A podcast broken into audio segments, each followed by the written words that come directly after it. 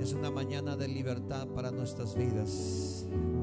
El Señor Jesús nos hace libres de muchas cosas. Y vamos a salir de ese lugar cuando lo hagamos.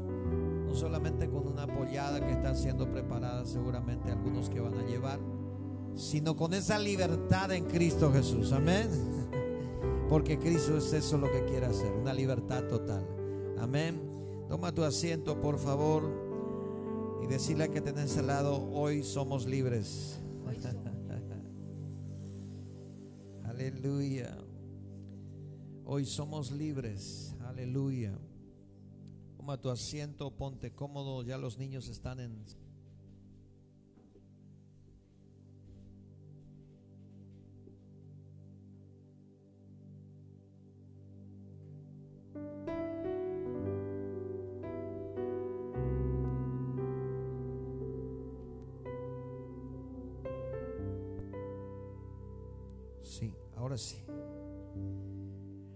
Muy bien, les decía, los niños están en el culto ya ahí atrás en su pequeño servicio.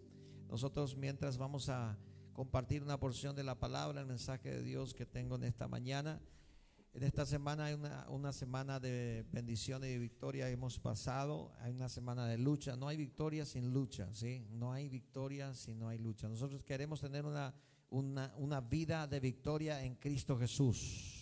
Amén. Una vida de victoria en Cristo Jesús la queremos tener, ¿sí o no? Amén. Pues eso implica que vamos a tener luchas espirituales, luchas que muchas veces tenemos que enfrentar.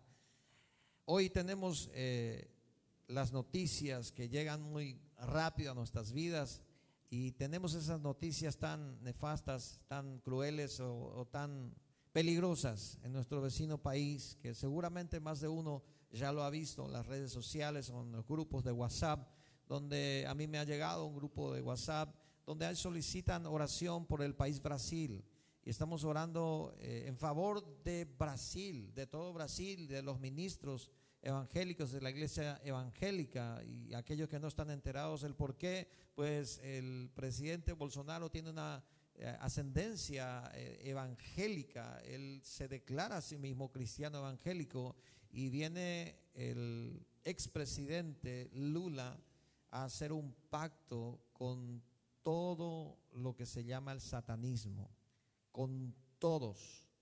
Y hay un pacto diabólico tremendo para que él pueda subir otra vez a la presidencia de la República. Y hay un corto porcentaje en donde él puede ganar. Y ese pacto diabólico es un pacto reconocido y divulgado por los propios satanistas. Y ellos dicen de esa manera, nuestra iglesia te va a alzar como presidente. La iglesia satánica de Brasil. Así que todo eso llega y eso me hace pensar de que algunas veces, no todo el tiempo, pero algunas veces no sabemos contra quién luchamos y contra quién lidiamos. Así que el título de este mensaje se llama El poder detrás de la cortina. Todos nosotros tenemos muchas veces luchas. Todos quieren gobernar, como les expliqué, de la presidencia del vecino país de Brasil. Así también nosotros hoy vemos gobernadores, intendentes en nuestras ciudades en nuestro país, el presidente, y nosotros creemos muchas veces que Él es el que manda, pero muchas veces el que le puso ahí, hay un poder oculto que le puso allí, en donde Él se debe a ese poder oculto, en donde se tiene que rendir a eso cuando el otro le pide cuentas y cuando otro le manda, Él tiene que hacer lo que el otro le manda, porque el otro fue el que le permitió llegar ahí, porque hay un poder más espiritual que le puso en ese lugar y hay consultores brujos que están hoy asentados en la gobernación del Alto Paraná, por ejemplo. Y así hubo en diferentes intendencias y diferentes gobernaciones.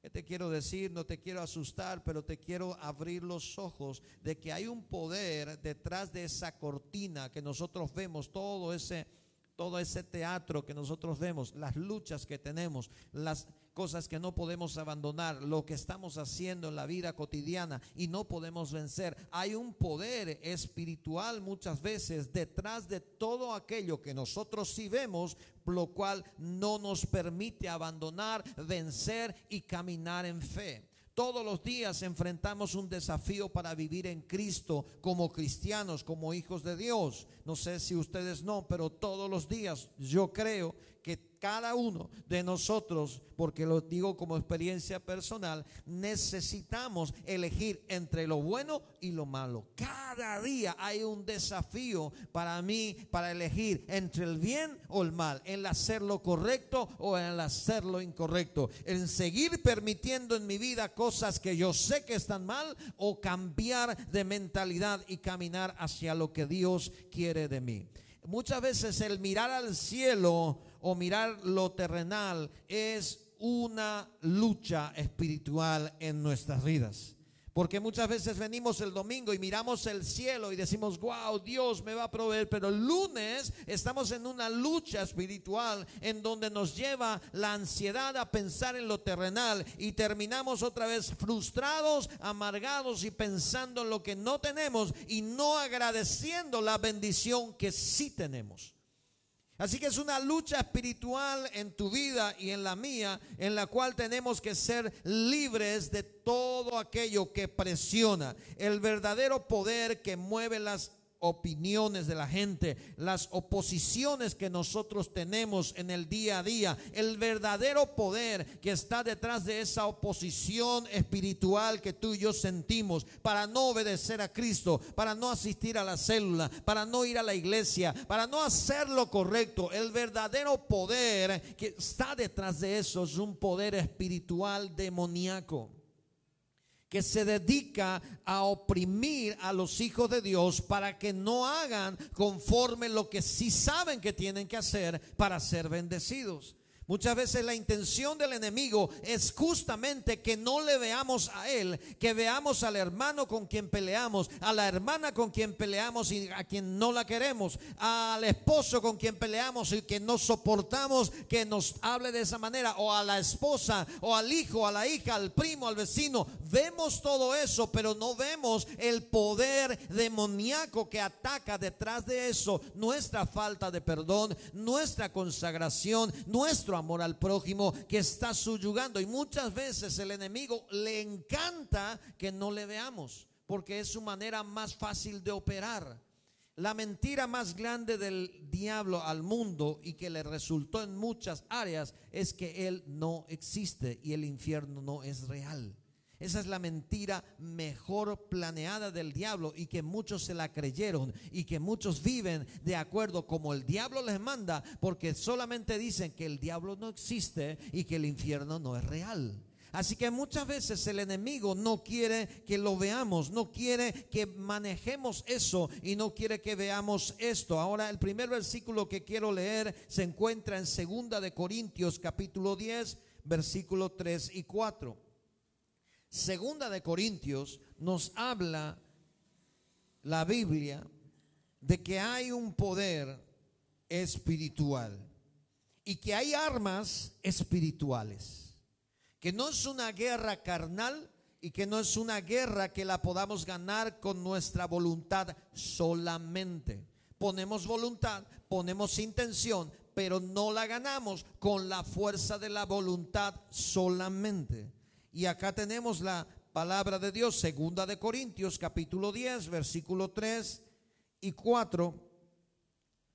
Lo leo así, dice, pues aunque andamos en la carne, no militamos según la carne. ¿Qué quiere decir esto? Tú y yo vivimos, tenemos carne y hueso, respiramos, comemos, dormimos, tenemos hambre, tenemos sed, caminamos en la carne, vivimos en la carne, no militamos, quiere decir, no peleamos según la carne. Es decir, no hay fuerza en mi carne, mi fuerza de voluntad, mi fuerza de intención, mis ganas, mi fuerza. No es según mi carne que yo voy a vencer. Y versículo 4 dice, porque las armas de nuestra milicia no son carnales, sino poderosas en Dios para la destrucción de fortalezas Está hablando de fortalezas, un grupo grande. Versículo 5, derribando argumentos y toda altivez que se levanta en contra del conocimiento de Dios y llevando cautivo pensamiento a la obediencia de Cristo. Lo primero que tengo que entender, número uno, es que estoy en una guerra espiritual. No, pastor, yo no quiero estar en una guerra. Yo no estoy en una guerra. Pues bienvenido a la guerra espiritual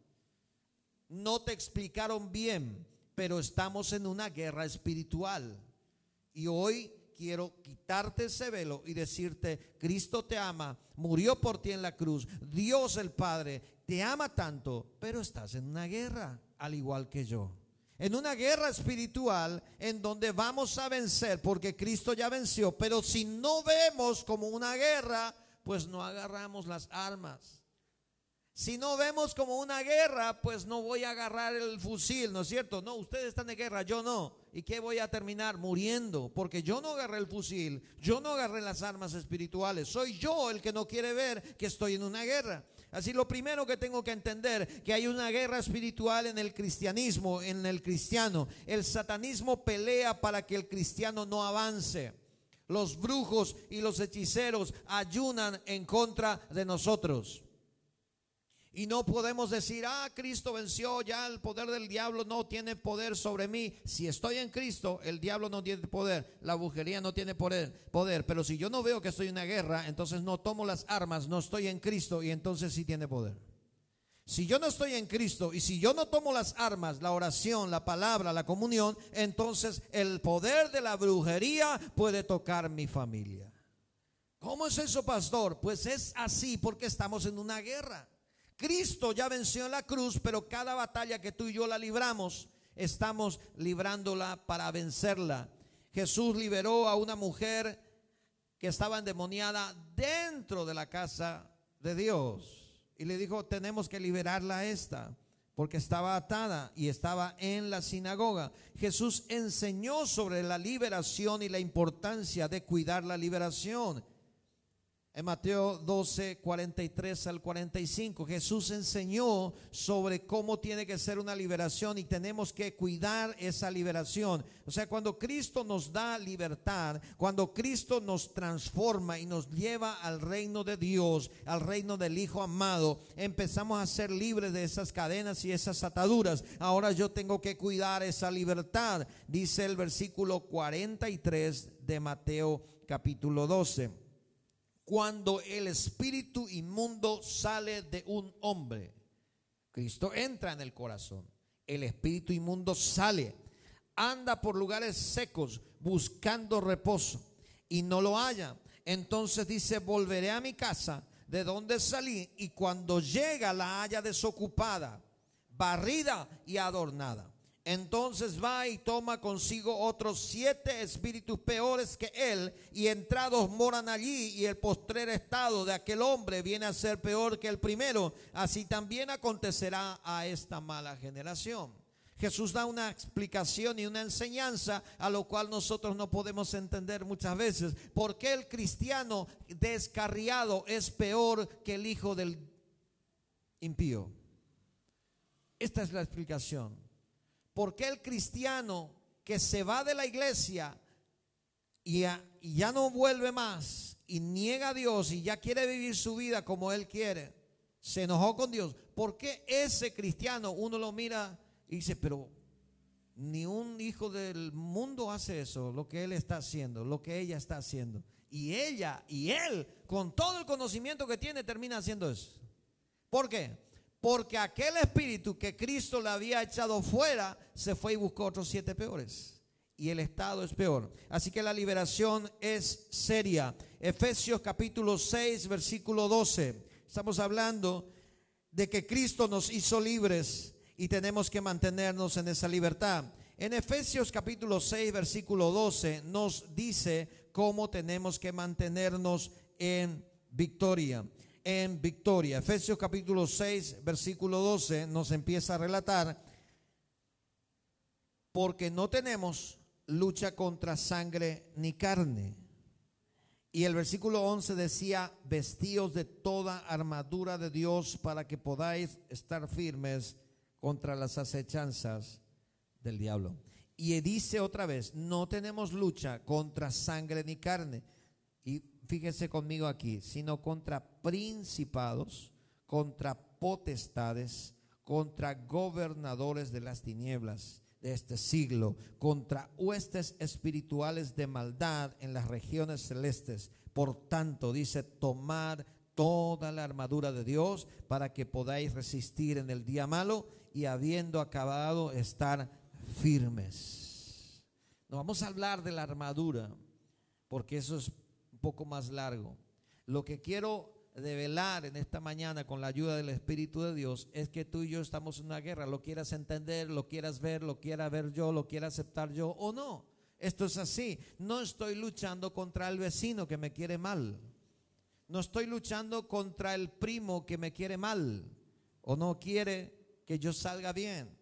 No estoy luchando contra la envidia de los parientes o de los amigos. No estoy luchando contra la maldad de nadie. Estoy luchando contra principados, contra potestades y contra gobernadores. Porque lo que otros me dañan mi corazón, ¿sabe qué termina siendo? Corazón dañado, corazón con falta de perdón y no puedo entrar en la presencia de Dios. Así que todas las personas creyentes como no creyentes están estamos expuestos a demonios y algunas personas llegan a la posesión. Algunas personas son poseídas por el diablo, pero otras solamente son influenciadas. Otras personas son influenciadas por Satanás. ¿Y qué quiere decir la influencia y la posesión? La posesión es perder el conocimiento o la razón de lo que uno quiere hacer y solamente estar como espectador en su propio cuerpo. Pero cuando es influenciado, uno es convencido. Atiéndame bien. Cuando uno es influenciado, es convencido. Entonces es influenciado. No es feo esto. No es malo. No es tan malo. El pastor es muy exagerado nomás demasiado religioso nomás son ahí. No es tan malo que digo que tiene. ¿Verdad? Si antes luego era así, ahora es así. Fornicación, no, no es tan malo. Todo el mundo, el mundo cambió, ¿no es cierto? Adulterio. Dice que tenemos que mirar a una mujer sin desearla a los varones casados, porque si la, la, miramos con deseo, quiere decir que ya estamos adulterando con ella en el corazón. Eso dice la Biblia. Pero la influencia demoníaca del adulterio hace que yo me convenza a mí mismo de que eso no es adulterio. No, no, yo no me, yo no me caí con ella, ¿verdad? Y Jesús dijo claramente lo que es pero yo estoy siendo influenciado por el demonio del adulterio para estar en ese pensamiento. ¿Me estoy dando a entender? Dígame amén. Entonces vamos entrando un poco más profundo y un poco más serio. Yo le dije a los, a los que me acompañaban en la alabanza, le dije ayer, mañana tenemos que orar porque yo quiero hablar de un tema que Dios me dio y no es fácil. Así que tal vez vamos entrando un poco más fuerte y no se asuste, por favor. Yo quiero darte cómo es una persona influenciada por el diablo y las características. Porque yo confío de que aquí no hay poseído, ¿verdad? Porque el poseído es un enajenado, alguien que no soporta la presencia de Dios. Pero algunas veces somos influenciados en nuestra mentalidad. La primera característica de una persona influenciada por los espíritus del diablo es que tiene adicciones peligrosas que no puede abandonar. Adicciones peligrosas que no puede abandonar. Pornografía, masturbación, cosas que hacen oculto, algunas veces vicios que no puede abandonar. Y lo dice normal y dice yo cuando quiero lo dejo, pero nunca lo puede dejar. Nunca. Adicciones que no puede abandonar. Segundo, apetitos desmedidos o fuera de balance. Apetitos desmedidos o fuera de balance. Cuando uno ya empieza a envenenar su propio cuerpo. Tercero, conductas extremas, desorden emocional, iras, esquizofrenias, altos y bajos una persona que explota, explota libremente y dice, no, yo no puedo. ese es mi problema, tengo ira y exploto y rompí la puerta de mi casa o rompí la puerta del ropero. Esas iras, esos altos y bajos demuestran una influencia en la vida de la persona. Amargura y falta de perdón. La amargura y la falta de perdón es causa de una influencia en nuestra mente. Patrones de conducta compulsivos, sean buenos o sean malos. ¿Qué quiero decir con esto? Patrones de conducta es que yo siempre estoy haciendo lo mismo, compulsivamente. No puedo parar. No puedo parar compulsivamente. Ya me rompí todas las uñas, ya me rompí toda la yema de los dedos, pero no puedo parar. Compulsivo. Me doy cuenta que ya me hice sangrar, pero en el momento no me doy cuenta. ¿Me estoy dando a entender, sí o no? Personalidad engañosa. Personalidad engañosa. Doble cara. Cinismo. Esa es una influencia en la personalidad.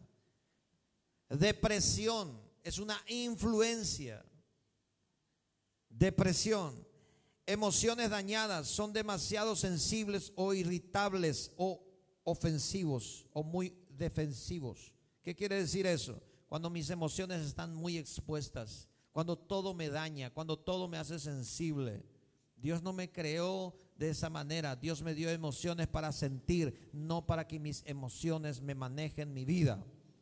No, yo me siento mal, no me siento bien, no me siento. Y al final vos tenés que sentirte bien en todo lado porque si no, no te vas a ningún lado. Entonces es, es hipersensible. No, me miró mal, no, no me siento bien, no me quiero ir. Al final no quiere irse a ningún lado porque no quiere, no se siente bien. Y al final pierde un trabajo y está dispuesto a renunciar al trabajo porque dice que no se siente bien en ese trabajo. No me quieren en ese trabajo. Y el jefe dice, ¿qué pasó? Y no, pero no me quieren. A mí mis compañeros no me quieren. Está muy sensible. Tiene emociones dañadas. Está influenciado por el enemigo. El síntoma, el síndrome del escapismo, el huir físicamente, emocionalmente distraído. Está pensando allí, ¿verdad? ¿Alguna vez vio a alguna persona ahí sentada enfrente de la calle, 50 mil autos pasando, ram, ram, ram, bocinando, y él mira al horizonte. Está perdido en el horizonte. Está tomando su tereré o su mate, pero está perdido con la mentalidad divagante. Esa es una persona que está influenciada emocionalmente y está en el, en el síndrome del escapismo. Los temores y las fobias descontroladas, porque todos tenemos temores, todos tenemos algún tipo de fobia, pero los descontroles, por ejemplo, cuando una persona ve una araña, todo el mundo le tiene miedo a la araña. Hay algunos locos que se agarran y, lo, agarran, pero esa es otra clase de personas. Ahora todos normalmente tenemos miedo de la araña, pero hay gente que tiene miedo de la araña y se paraliza. O le agarra un, ¿cómo se dice? El chuchu, ¿verdad? Se, se le sube la temperatura, le agarra fiebre y se descontrola.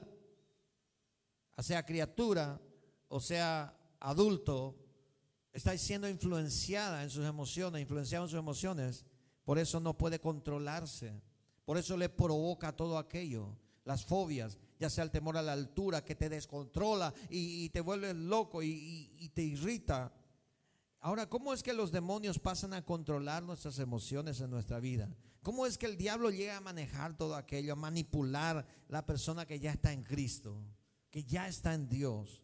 Existe lo que se llaman las puertas abiertas al enemigo o causas abiertas, extendidas, que nosotros le damos con facilidad y ellos entran y manipulan.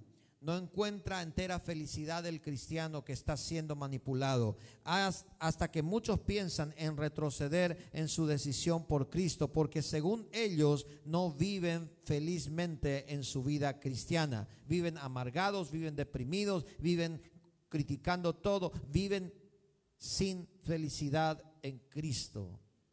Y lo que Cristo nos vino a dar es una vida y vida en abundancia. Amén.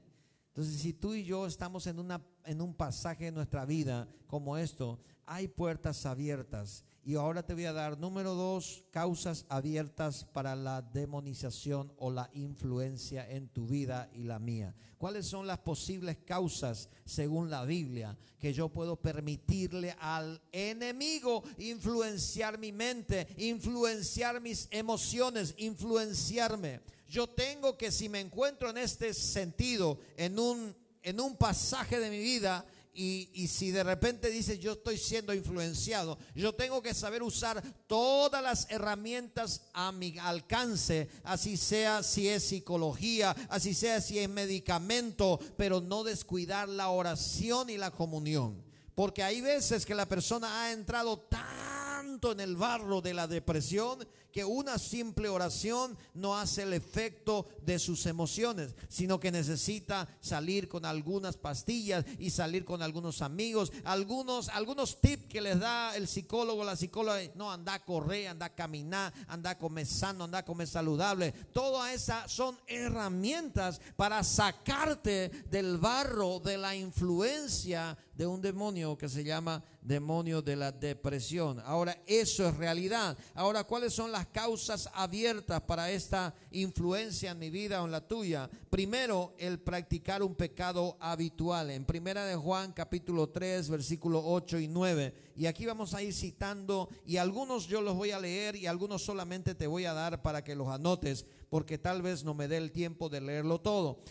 Práctica de pecado habitualmente. Primera de Juan capítulo 3 versículo 8 dice, el que practica el pecado es del diablo, porque el diablo peca desde el principio. Para esto apareció el Hijo de Dios, para deshacer las obras del diablo. Todo aquel que es nacido de Dios no practica el pecado, porque simplemente, o sea, la simiente de Dios permanece en él. No puede pecar porque es nacido de Dios. Es decir, que el cristiano que mantiene su vida pecaminosa está abriendo puertas al enemigo. Y el apóstol Juan dice, ese todavía no ha nacido bien. Ese todavía no ha nacido de Dios. Porque si es nacido de Dios no va a dar puerta abierta. Porque si es nacido de Dios no, va a, no se va a mantener en pecado. No quiere pecar el Hijo de Dios. Pero cuando mantiene y dice, no, nadie me descubra, nadie me descubra, nadie me descubra. No, no quiere que ningún hermano le descubra porque se va a manchar su reputación espiritual. Porque él en la iglesia es un hermano. Pero en realidad no pero en realidad mantiene su pecadito. Entonces no quiere que ningún hermano descubra su pecado porque él mantiene su reputación espiritual en la iglesia. Esa clase de cristiano, dice Juan, todavía no ha nacido. Ahora, el practicar ese pecado habitual habilita al diablo a influenciar mi vida en cualquiera de estas cosas. Lo segundo, miedo o fobia. El miedo es una imaginación negativa, es un magneto para atraer espíritus del diablo, porque ellos operan en base de temor y el odio. Usted y yo sabemos que nosotros cuando tenemos miedo despedimos, según la ciencia, un cierto olor en el cuerpo. Pues cuando nosotros maquinamos el temor en la mente, también los demonios sienten. En el libro de Job dice, lo que temía me sobrevino y lo que me espantaba me alcanzó. ¿Cómo es que él tenía miedo? Él tenía todo y de repente tenía miedo de perderlo todo. Socorro, ¿qué miedo es eso? Y Dios permite que el temor sea alcanzado. Así que si tú y yo alimentamos temores en nuestra mente, fobias en nuestra mente, el marido que dice, yo no quiero que mi esposa me deje, y aumenta, alimenta, alimenta eso. La esposa que dice, yo no quiero que mi esposo me deje, y alimenta, y alimenta, y alimenta. Eso cualquier momento ocurre lo que no queremos que ocurra. ¿Por qué? Porque los diablos vienen a atormentar nuestra vida y hacen ocurrir las cosas. Eso influencia nuestra vida. Segunda de Timoteo 1.7 dice que el Espíritu de Dios no nos ha dado un espíritu de temor y de cobardía, sino espíritu de poder, de amor y dominio propio. Diga conmigo, yo tengo poder en el nombre de Jesús. No, pero no está muy convencido. ¿Tú y yo tenemos el Espíritu de Dios, sí o no? Entonces tenemos que rechazar el temor. Número tres, pensamiento impuro y malo. El diablo no te puede poner a pensar cosas, te puede influenciar y nosotros pensamos. y lo maquinamos. Entonces el diablo nos influencia a través de cosas que vemos, a través de cosas que miramos, a través de, de, las cosas que estamos haciendo. Y es por eso importante cuidar lo que vemos y lo que hablamos. En Marcos capítulo 7, 21 dice que de dentro del corazón salen los malos pensamientos, homicidio, fornicaciones, adulterio, todo sale de dentro del corazón. Entonces quiere decir que el diablo no tiene nada que ver con eso. Cuando yo estoy haciendo el homicidio, cuando yo estoy haciendo el adulterio, cuando yo estoy haciendo la fornicación, no es que el diablo me llevó así y yo, ¡pum!, me desperté. No, es que yo me fui porque salió de mí ese deseo, porque salió de mí porque Él me puso la tentación y yo empecé a pensarlo, yo empecé a hacerlo, yo empecé a maquinarlo. Entonces no podemos evitar que el diablo nos tire mala onda, como se dice, ¿verdad? malos pensamientos, pero sí podemos evitar arroparlos, practicarlos y poder imaginarlos. Eso sí podemos evitar. Malos pensamientos impuros, malos, habilita al diablo. Número cuatro, la falta de perdón. En Mateo es bien claro cuando Jesús dice, si ustedes no perdonan a, a, su semejante, Dios no le perdonará a ustedes. Mateo 5, 22. Y también en Mateo 18 habla de los deudores. Si uno no perdona, dice, así hará vuestro Padre Celestial si ustedes no perdonan a los que ofenden. Les tirará en la cárcel y los verdugos le van a cobrar. Mateo 18 está esa parábola, 32 al 35. Número 5, la ansiedad. ¡Wow! Eso es peligrosísimo. ¿Qué es la ansiedad? Es la desconfianza demostrada en mis preocupaciones.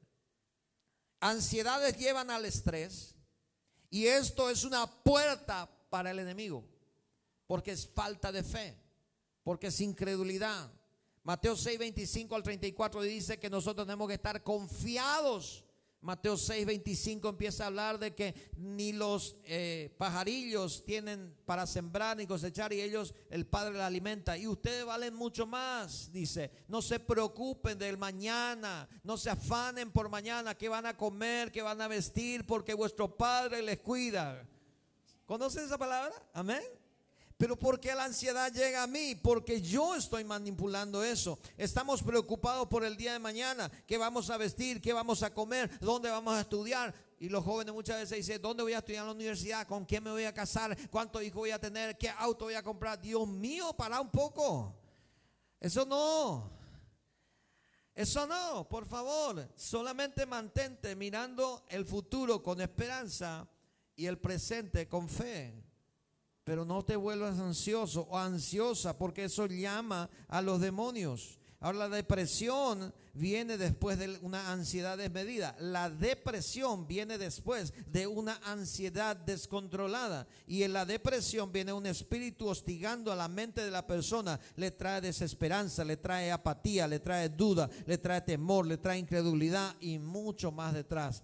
Así que está bajo esa influencia. Número seis, el rechazo. ¿Qué quiere decir esto? Esta es una puerta y una causa legalmente abierta a Satanás por cuanto la persona está operando en el reglamento de las tinieblas. El reglamento de las tinieblas que es el rechazo, el temor y el odio. Son brazos fuertes de la esquizofrenia. El rechazo, el odio y el temor son brazos fuertes de la esquizofrenia. Termina la persona trastocada mentalmente y en un hospital de psiquiatría porque no supo controlar esta influencia de rechazo fuerte y empieza a trastocar toda su mentalidad. Por eso Jesús pasó por nosotros el rechazo. Isaías 53.3 dice que Él fue rechazado por todos, olvidado por todos, hasta por sus discípulos más amados, para que Él experimentara en sí el rechazo, para que Él lo venciera y para que nosotros lo venciéramos. Amén. ¿Cuántos dicen amén? Número 7, música secular otra puerta abierta. Hay diversidad de música secular, pero todas son inspiradas, la mayoría, en la carne y en los demonios, que manejan y estimulan los apetitos de la carne. Así que si yo constantemente eso cargo a mi mente, mi carne está alimentada, mi carne está viva, más roja que nunca. ¿Y cómo voy a vencerlos? ¿Cómo voy a vencer si yo estoy al alimento, alimento, alimento, alimento, alimento y luego quiero venir a la iglesia? Estoy más frío que un pingüino en el Polo Norte. ¿Por qué? Porque estoy en la carne. Cuando dicen, vamos a alabar a Dios, amén. Y está en la iglesia. Ah, después sale la iglesia. ¿Qué vamos a hacer? En la iglesia estaba frío, más pingüino que nunca. Porque la carne está viva. Que no te pase eso a ti. Dile que te tenga al lado, que no te pase esto a ti. ¿Sí? Aleluya. Aleluya. La música toma un aroma en nuestra vida. En 1 Samuel 16, 23.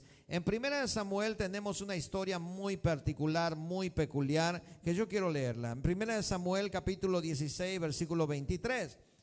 ¿Qué pasa allí? Dice, Samuel estaba ungiendo a, David, iba a ungir, y eso empieza a tornarse una bendición para todos, ¿verdad? Ahora, está Saúl en el reinado. Y dice el versículo 23 del, perdón, el versículo capítulo 16, versículo 23. Está Saúl en el reinado, David ya es ungido como rey, pero es un muchacho. Y ahora el Espíritu de Dios se apartó de Saúl y un espíritu malo le atormentaba.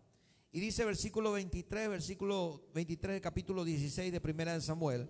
Y cuando el espíritu malo de parte de Dios venía sobre Saúl, David tomaba el arpa y tocaba con su mano. Y Saúl tenía alivio y estaba mejor. Y el espíritu malo se apartaba de él. Aleluya. Mi esposa alguna vez lo contó mi suegra fue atormentada fuertemente por espíritu de suicidio en una etapa de su vida. Cuando eso pasaba en su vida, en las noches, en la madrugada, ella no podía dormir y tenía ganas de matarse. Así que le despertaba a mi esposa, que ya estaba en la iglesia en la alabanza cuando eso, y le decía, cántame una alabanza. Y Sonia cuenta, mi esposa cuenta de que se levantaba toda somnolienta y cantaba una canción que decía, mi pensamiento eres tú, Señor. Mi pensamiento eres tú, Señor. Mi pensamiento eres tú, Señor. Y esa era la canción preferida de mi suegra para vencer aquel espíritu de suicidio que la atacaba. Y terminaba dormida. Porque cuando cantamos hay una atmósfera de bendición hay una atmósfera de gloria. Hay ángeles en ese lugar. ¿Cuántos dicen amén? La idolatría, los que adoran a imágenes se exponen a una posesión inclusive de demonios a espíritus. Esto está en la ley. Éxodo 23 al 6 dice que los que adoran imágenes, si continúan adorando imágenes, sus generaciones serán, dice, visitados por la maldad de sus padres. Así que tú y yo renunciamos a eso pero tenemos que saber que la idolatría es una puerta abierta. Ocultismo. Las prácticas del ocultismo abren las puertas a los demonios. Adivinación, cartas, juegos de azar, cuidado con eso. Prácticas de aparentemente son inofensivas, pero son de origen demoníaco.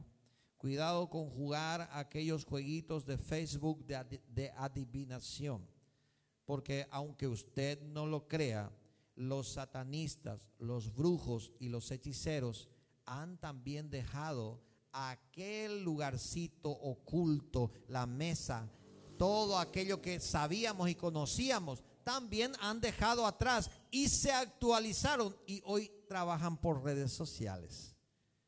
Así que hacen consultas por redes sociales y ponen imágenes en redes sociales que trastornan la mente de la gente, tratándolos de manipular. El ocultismo también está en las redes sociales. El número 10, influencias prenatales. Eso es cuando estamos en, en el vientre de nuestra madre y somos rechazados o todo aquello habilita para que venga a nuestra vida alguna influencia. Brujería, la práctica de brujería influencia a las personas débiles en la fe, las que no están en obediencia a Cristo. Son demonizadas y algunas veces las personas son poseídas incluso eh, con enfermedades crónicas. Número 12, momentos de debilidad y agotamiento físico en circunstancias emocionales débiles. El enemigo puede venir porque es atraído por mi debilidad y mi agotamiento que mostramos en alguna área emocional. Cuando yo estoy agotado emocionalmente, físicamente, el enemigo puede venir a tomar e influenciar mi vida con algunas cosas que él quiere. Dice Mateo 13, 25 que cuando el sembrador, el dueño de esa obra, de ese sembradío, se echó a dormir, los hombres se echaron a dormir y mientras dormían, el enemigo vino a sembrar cizaña en el campo. Así que cuando despertaron, crecía el trigo y crecía también la cizaña.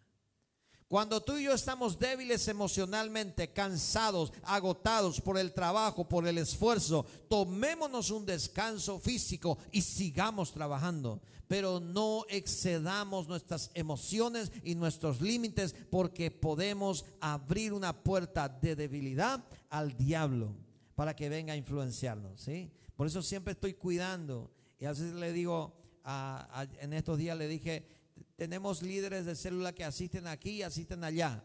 Y le digo, vamos a optimizar los recursos. Vamos a optimizar. Le dije, vamos a optimizar nuestra fuerza, nuestra energía, porque damos mucho para Dios. Entonces, hace una cosa o dos cosas o tres, pero hacerlo bien. No quieras hacer 20 cosas porque te vas a cansar y el enemigo va a tomar ventaja. Lo mismo en el trabajo, lo mismo en la familia. Tranquilo. Tienes que tomarte un tiempo. Ahora, ¿cómo recibir la liberación total de nuestras vidas? Y quiero que abras Mateo capítulo 15. Mateo capítulo 15 es un versículo que me gusta mucho, es un capítulo que me gusta mucho. Aleluya. Mateo capítulo 15, vamos a abrir ahí.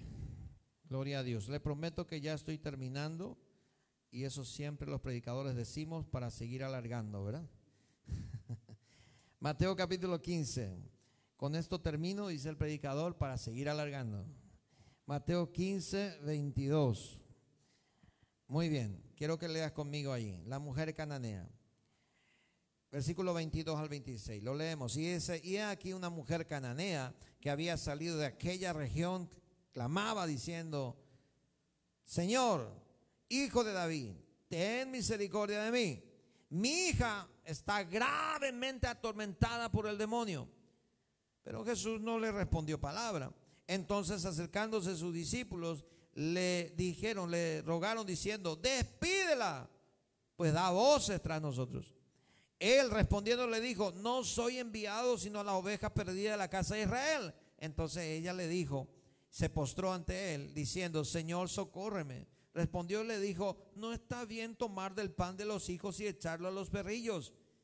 Y ella le dijo, sí señor, pero aún los perrillos comen de las migajas que caen de, los, de la mesa de sus amos. Entonces le respondió Jesús, dijo, oh mujer, grande es tu fe, hágase contigo como tú quieres.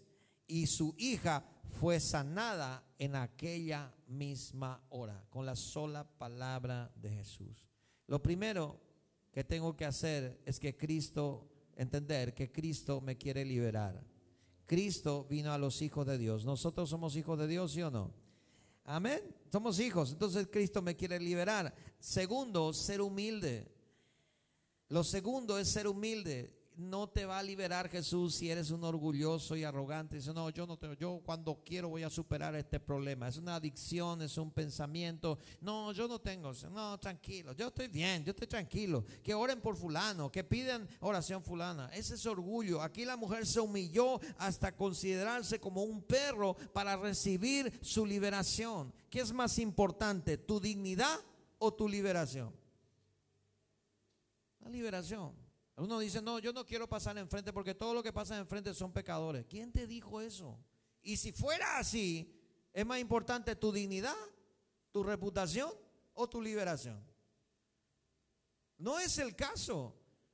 Eso es mentira. Pasan al frente muchas veces cuando llamamos al altar los que quieren recibir el Señor, los que quieren más del Señor, y Dios le termina sanando, liberando muchas veces, pero no es que pasan los pecadores, eso es mentira. Ahora, si fuera el caso, tampoco yo me quedaría sentado si es que estoy necesitado del Señor. Ser humilde. Número tres, ser honesto, dignidad versus libertad. Ser honesto conmigo mismo. Tengo este problema y necesito libertad. Número cuatro, confesar el señorío de Jesús. Cuando la mujer cananea dice, aún los perrillos comen de la mesa de sus amos, él está, ella está reconociendo que Jesús es el Señor. Reconocer el señorío de Cristo. Número 5, tenemos que perdonar a otros. En Mateo 18, 34 al 36 dice que somos colocados en una prisión si no perdonamos. No podemos tener libertad en Cristo si no perdonamos. No podemos pasar a pedir al Señor, Señor, libértame de las adicciones porque yo quiero ser libre. Y el Señor te dice, tienes que perdonar al hermano que te estafó en el año 2004 Ah, no, señor, no, ese no, no, e, ese le voy a cobrar en algún día, le voy a demandar y le voy a cobrar hasta lo último. entonces Dios no te hace libre. Dios no te va a hacer libre porque tenemos que perdonar. Número 6, confesar pecados propios míos y del antepasado. En Salmos 32, 3 dice que tenemos que confesar, tenemos nuestros pecados. En Proverbios 28, 13 dice, el que encubre su pecado no prosperará, pero el que lo confiesa y se aparta alcanzará misericordia. Número 7, arrepentimiento genuino. Segunda de Crónicas 7, 14. Dice la palabra de Dios que si se arrepintiera el pueblo sobre el cual mi nombre es invocado, yo descenderé y sanaré su tierra. El arrepentimiento genuino llama a Dios, no llama excusas. ¿Cómo es un arrepentimiento genuino? Cuando dice, yo fallé, me equivoqué. Estoy en esto porque yo pequé. El, arrepentimiento que no es genuino, le tenemos a Eva como ejemplo. no, la serpiente fue que me... Y a Adán, no, la mujer que me dijiste fue.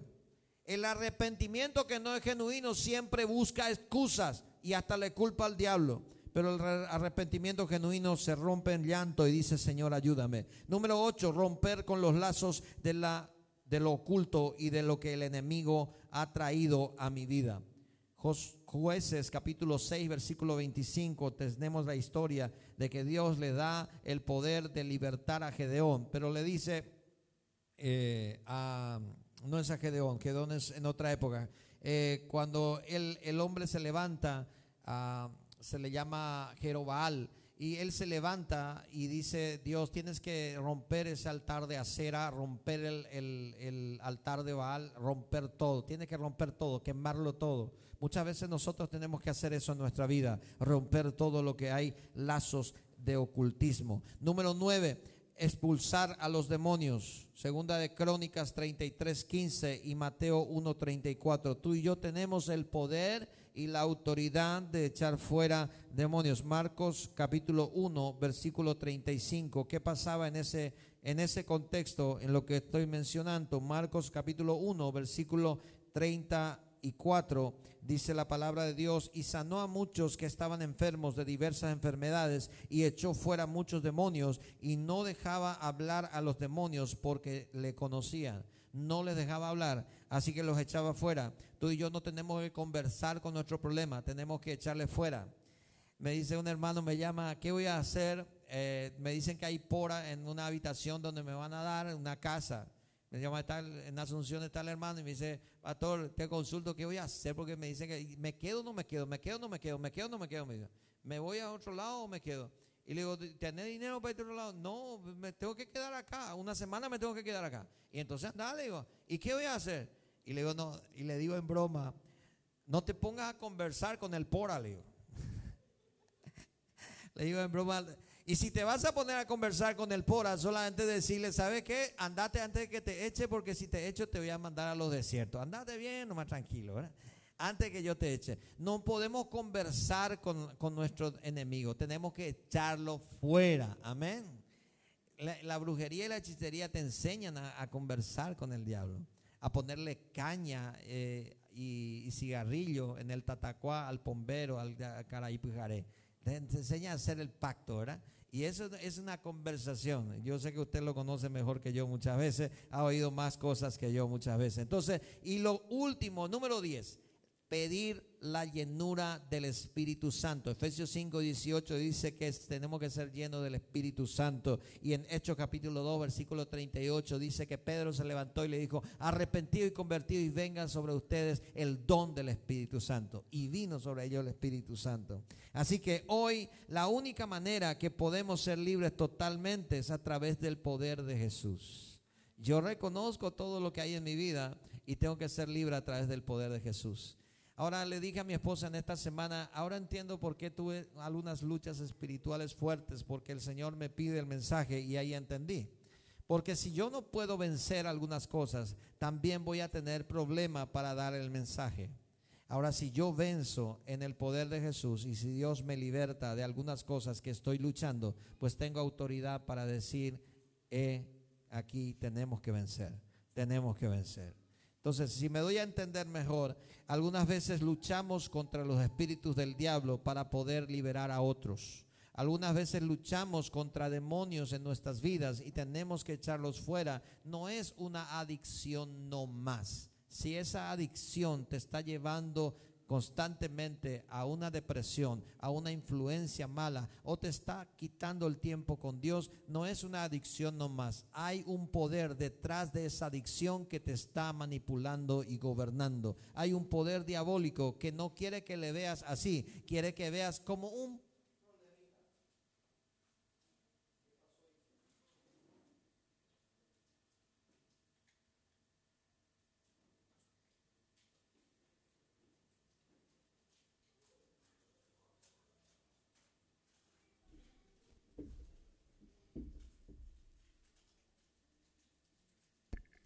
Muy bien. Mientras se cambia la pila, ¿qué es lo que quiero decirte en esta mañana? Si hay un poder que te influencia y que te está haciendo la vida de añicos, no lo mires como problema, no lo mires como adicción, no lo mires como otra cosa, míralo como un poder diabólico que te está queriendo influenciar y te está queriendo, gracias, te está queriendo que tú vivas en una depresión o en un constante alejamiento espiritual. ¿Por qué ya no oras como oras antes? ¿Por qué ya no sientes la presencia de Dios como sientes antes, como sentías antes? ¿Por qué no tienes tanta pasión como tenías antes? Porque el diablo ha traído una cosa, una cosa, otra cosa y ha influenciado tu entorno y ahora ya no lo puedes. Ya no puedes. Así que cuando nosotros nos arrepentimos y reconocemos que ya no podemos, viene Cristo a liberarnos de eso. ¿Cuántos dicen amén? La única manera que podamos ser libres es a través del poder de Jesús. Y esta liberación viene cuando cumplimos estos pasos de reconocerlo, arrepentirnos, humillarnos delante de Dios y pedir que Él nos liberte. Así que yo quiero invitarte a, ponerte de pie en este lugar, en este, en este momento, y vamos a, a elevar una oración puede acompañarme. Yo quiero orar contigo. Quiero pedir al Señor que Él nos pueda libertar completamente. Yo no sé cuáles sean los problemas que tú piensas que tienes, adicciones que piensas que tienes o problemas que dices tener. Tal vez sea lo económico, tal vez sea en